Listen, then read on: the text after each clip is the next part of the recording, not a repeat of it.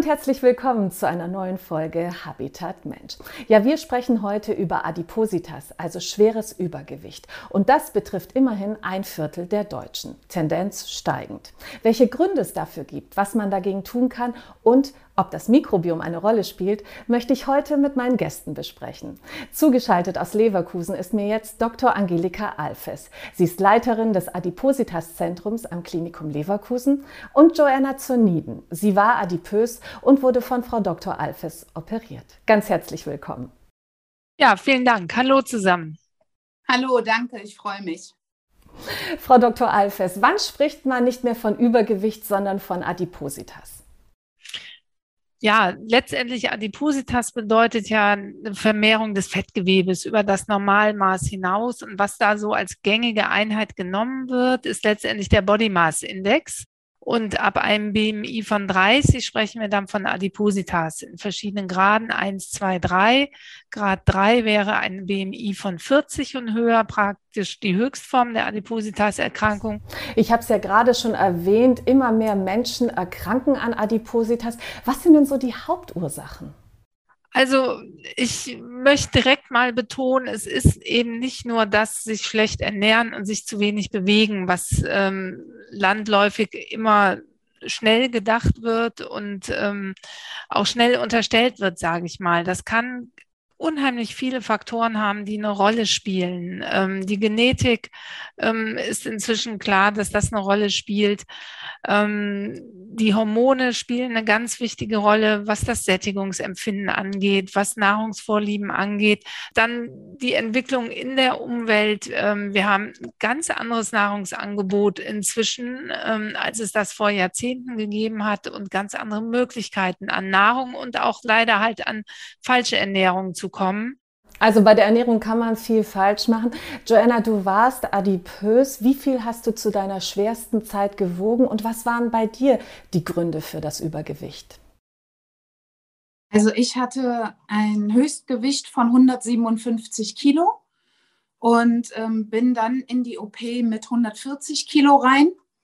Ähm, ja, die Gründe dafür waren ausschließlich natürlich auch, wie Frau Dr. Eifes schon sagte, genetisch auch bedingt. Also ich habe es familiär, dass bei uns viele übergewichtig waren. Und ähm, ja, also ich war auch schon von Kleinkind auf übergewichtig. Und ähm, natürlich auch mein, mein Essverhalten war total gestört. Ich hatte Depressionen, ich hatte eine posttraumatische Belastungsstörung und ähm, ja, eine traumatische Kindheit hinter mir und habe quasi emotionales Essen halt auch gemacht. Immer in Stresssituationen oder wenn es mir schlecht ging, habe ich das mit Essen kompensiert. Mhm. Wir sehen jetzt ein paar Bilder von dir aus dieser Zeit des schweren Übergewichts. Was hast du alles versucht, um abzunehmen? Ich habe verschiedene Diäten ausprobiert. Ich habe Low Carb ausprobiert. Ich habe Sport natürlich ausprobiert, soweit wie es mir möglich war mit meinem Gewicht. Ähm, ich habe, äh, ach, ich kann das gar nicht aufzählen, was für alles für Diäten ich ausprobiert habe. Aber im Endeffekt habe ich dann vielleicht fünf, sechs Kilo abgenommen und dann wieder acht Kilo oder neun Kilo quasi wieder zugenommen, wenn nicht sogar noch mehr. Also dieser Jojo-Effekt war da einfach einfach und der Wille war auch einfach. Ich habe gedacht, ich schaffe das niemals. Frau Dr. Alfers, erleben Sie das auch in der Praxis, dass viele adipöse Patienten es wirklich versuchen, aber es einfach nicht klappt mit dem Abnehmen? Absolut, absolut. Also die allermeisten ähm, haben da wirklich auch einen langen, ich sage jetzt mal, Leidensweg hinter sich und ähm, ähm, auch wie es Frau Zoniden sagt, sehr häufig auch schon von Kindheit an Probleme mit dem Gewicht und ähm, versuchen dann wirklich alles, ähm, um das Gewicht wieder loszubekommen, was einfach schwierig ist ab einer gewissen, ich sage jetzt mal Menge an Übergewicht und ähm, von wie viel Kilo ähm, sprechen wir da? Ab wann wird's richtig schwer? Also dieser BMI, den ich vorhin erwähnt habe, BMI von 40 heißt in der Regel 40 bis 50 Kilogramm Übergewicht. Das ist, sind so die leichtesten Schwerübergewichtigen, darf ich sagen. Ähm, und von da an aufwärts. Ja, und, die ganzen Diätversuche ähm, zerschießen letztendlich den Stoffwechsel. Jetzt gibt es ja Studien, die zeigen, dass das Mikrobiom von adipösen Patienten sich von dem gesunder Menschen unterscheidet, dass es sozusagen mehr Energie aus der Nahrung zieht. Könnte das mit auch ein Grund sein für die Probleme?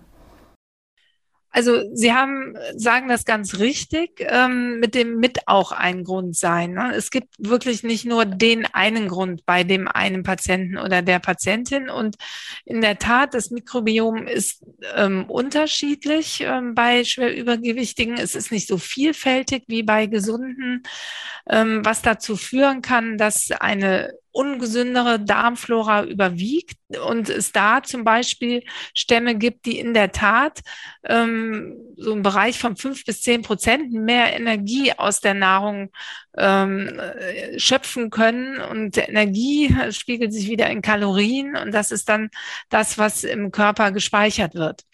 Jetzt gilt Adipositas als gefährliche Erkrankung, auch weil sie mit vielen Folgeerkrankungen einhergeht. Welche sind das denn konkret? Der Bluthochdruck, Herz-Kreislauf-Erkrankungen, Erkrankungen des Atemsystems können alle einhergehen mit schwerem Übergewicht. Im Vergleich zur normalgewichtigen Bevölkerung sehen wir eine höhere Rate an Krebserkrankungen bei schwerst übergewichtigen Patienten. Ähm, die psychosozialen Folgen sind erheblich. Also Adipositas kann eine Fülle an äh, Folgeerkrankungen nach sich Absolut. Ähm, Joanna, wie war das bei dir, als du adipös warst? Hattest du auch schon mit Folgeerkrankungen zu kämpfen? Also ich hatte ganz schlimm mit Bluthochdruck zu kämpfen und habe damit auch äh, Tabletten bekommen. Dann ähm, mit Arthrose in den Gelenken. Bei mir stand eventuell auch schon eine Knieoperation vor. Und ähm, ja, und dann, was mir ganz stark Angst gemacht hat, war, dass ich nachts einfach nicht mehr richtig schlafen konnte. Ich hatte das Gefühl, dass mein eigener Körper mich erdrückt. Ja, Ah, das muss furchtbar sein. Und wie war das im Alltag? Wir sehen jetzt zum Beispiel ein Bild von dir, wie du, glaube ich, gerade kehrst. Wie schwer war es mit so hohem Gewicht den Alltag zu bewältigen? Und vor allem, wie hat eigentlich die Gesellschaft, das Umfeld auf dich reagiert? Also das, mein Alltag überhaupt bewältigen zu können, war unglaublich schwierig. Vor allen Dingen, wenn man ähm, eine kleine Tochter hat und das habe ich halt. Und ich konnte ihr einfach nicht mehr gerecht werden als Mutter. Ich äh, habe auch meinen Haushalt nicht mehr hin, hinbekommen. Ich konnte nicht mehr einkaufen gehen richtig. Also es war alles für mich eine komplette Tortur. Und ähm, die Gesellschaft hat mich total ausgegrenzt. Ich wurde immer schief angeguckt oder wenn ich einkaufen gewesen bin und mal gefragt, nett gefragt habe, ähm, können Sie mir sagen, wo das oder das ist, dann wurde halt gesagt, ja, da hinten im hintersten Gang. Und äh, gehen Sie mal da hinten hin. Ach, übrigens, die XXL-Packung an Nudeln haben wir auch gerade im Angebot. Also das war's. Das muss sehr schmerzhaft war, gewesen sein. Ja, es war, also ich habe auch nicht mehr viel gemacht in der Öffentlichkeit, weil ich mich nicht getraut habe und ja, weil ich einfach auch nicht mehr aktiv genug gewesen bin. Wenn dir die Gesellschaft dann auch noch einen mitgibt quasi, dann ist es noch schlimmer. Da geht irgendwann dann gar nichts mehr. Wann kam denn bei dir der Punkt, wo du gesagt hast, so geht's nicht weiter, es muss sich etwas ändern? Ich habe immer diesen Leitsatz, wenn deine Schmerzgrenze noch nicht erreicht ist, dann wirst du das merken. Und meine war erreicht, als meine kleine Tochter ähm, Fahrradfahren lernen wollte und ich ihr aber einfach nicht hinterherfahren, also hinterherrennen konnte. Dann sind sämtliche Gartenstühle unter mir zusammengekracht im Sommer, wo ich dann halt immer den Gartenstühlen die Schuld gegeben habe. Aber ähm, ganz bewusst ist es mir geworden, als mein Mann mir, ähm, also von mir in unbewussten Posen Bilder gemacht hat. Ich war so schockiert und habe dann nur gesagt, das bin doch nicht ich. Das, das kann nicht sein, das bin ich nicht. Frau Dr. Alfes, wie erleben Sie das in der Praxis? Mit wie viel Scham und Schuldgefühl sind die Patienten belastet, wenn sie zu Ihnen kommen? Da bin ich Ihnen dankbar, dass Sie die Frage stellen, weil das ist wirklich ähm, ja erschütternd zu sehen häufig, ähm, ähm, was was Patientinnen und Patienten berichten und ähm, was sie erlebt haben im Umfeld und vor allen Dingen halt leider wirklich dieses Gefühl mitbekommen von allen Seiten, ich bin selber schuld daran. Wie können Sie adipösen äh, Patienten helfen? Was für Möglichkeiten haben Sie? Also grundsätzlich ähm, so die Basisline ist, es muss erstmal bei jedem ähm, Betroffenen, bei jeder Betroffenen selber der Wille zur Veränderung da sein. Das heißt, Ernährung, die richtige Ernährung oder das richtige Ernährungsverhalten auch lernen, ähm, das, was möglich ist, in, die Bewegung zu kommen und dann letztendlich ist es so, dass äh, bei einem BMI von 40 und höher es ähm, die Studienlage heutzutage ganz eindeutig zeigt und hergibt, dass es keine vergleichbar äh, gute dauerhafte ähm, Behandlung des Übergewichtes gibt, wie derzeit die verschiedenen äh, Formen der Magenoperationen. Was für Operationen gibt es denn, die Sie anbieten können? Also wir sehen jetzt zum Beispiel hier eine Grafik von einer Schlauchmagen-OP. Äh, was wird jetzt zum Beispiel da gemacht? Also es gibt äh, verschiedene äh, Operationsmethoden. Ich würde heute gern so die beiden, ähm, ich sage jetzt mal, klassischen ähm, vorstellen, die einfach äh, weltweit auch am häufigsten durchgeführt werden. Ähm, und das ist zum einen, was Sie sagen, in der Tat der Schlauchmagen, den wir hier sehen. Ähm, da wird ein Großteil des Magens abgetrennt der dann auch nicht mehr durchblutet ist. Das heißt, der wird dann auch komplett entfernt und der Restmagen ähm, behält halt die Form, ich sag, eines Schlauches. Daher dann auch ganz äh, äh, intelligenterweise der Name für die Operation. Wenn wir uns jetzt gerade eine weitere Grafik anschauen von einem Magenbypass, das ist eine andere Operationsmethode, wo liegt da der Unterschied?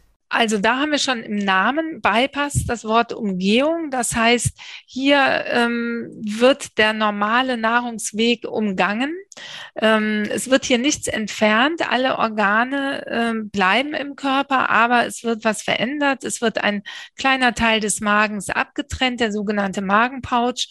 Und daran wird ein, eine Dünndarmschlinge ähm, genäht es wird mit dem Dünndarm verbunden, so dass die Nahrung von diesem kleinen Magenpouch direkt in diese Dünndarmschlinge kommt. Und ich habe dann quasi zwei Wege. Über den einen Weg kommt die Nahrung und über den anderen Weg ähm, kommt die Gallensäure, die Verdauungsenzyme. Und erst wenn das beides aufeinander trifft, wird das Ganze verstoffwechselt. Jetzt muss man natürlich auch nachfragen, was für Risiken beinhalten Absolut. diese Operationen. Absolut. Ähm, zum einen gibt es halt ähm, unmittelbare Risiken, wie eigentlich bei jedem chirurgischen Eingriff. Es kann ähm, aus einer Nahtreihe nachbluten, es kann eine Undichtigkeit auftreten, ähm, es können sich Blutgerinnsel bilden ähm, in den Gefäßen. Dagegen zu halten. Und das ist halt immer die Abwägung, darf ich so eine äh, Behandlungsmethode anbieten oder nicht? Ist das Risiko, was die Krankheit Übergewicht, Adipositas mit sich bringt. Ähm, und da darf man ruhig von einer tickenden Zeitbombe sprechen, ähm, die die Betroffenen in sich tragen. Joanna, du bist ja von Frau Dr. Alfes operiert worden. Ähm, mit welchen Sorgen und Ängsten bist du in die Operation gegangen? Also ganz klar habe ich Angst gehabt davor. Ich habe mir aber auch die Frage gestellt, was passiert, wenn ich das nicht mache? Wie, wie wird es denn weitergehen? Und für mich war ganz klar, ähm, wenn ich das nicht mache, dieses Leben, was ich momentan führe, das kann ich nicht mehr, das will ich nicht mehr. Und ich wollte auch einfach eine agile und gesunde Mutter werden. Und meine Tochter war für mich der Ansporn, dass ich gesagt habe, und jetzt machen wir das. Und jetzt ziehen wir das durch und wir schaffen das. Das ist ein schöner Ansporn. Wirklich. Ja, und ähm, Joanna, was wurde bei dir gemacht? Was für eine Art von OP wurde durchgeführt? Also wir haben viel am Anfang darüber gesprochen, was die Unterschiede zwischen Magenbypass und zwischen dem Schlauchmagen ist. Und ähm, im Endeffekt hat Frau Dr. Alfes zu mir ge direkt gesagt, nachdem sie so meine ganze Akte durchgegangen ist, mein Krankheitsverlauf, sagte dann, also ich würde empfehlen, erstmal auf einen Schlauchmagen zu gehen, den sogenannten Sleeve. Und da habe ich ihr auch vollkommen vertraut und ähm, ja, ich bin äh, Patient Schlauchmagen. Patient Schlauchmagen. Jetzt nehme ich mal an, dass man nicht einfach so bei Frau Dr. Alfes reinspazieren kann und sagen kann, ich will eine OP, sondern dass man viele bürokratische Hürden auch nehmen muss. Was musstest du alles machen? Also bei der Krankenkasse haben wir das ähm, so gemacht. Ich habe mir ich habe mich auch natürlich eingelesen und belesen und was würde helfen bei der Antragsstellung und habe meine kompletten Ärzte hinzugezogen, also alle Ärz Fachärzte, die ich habe.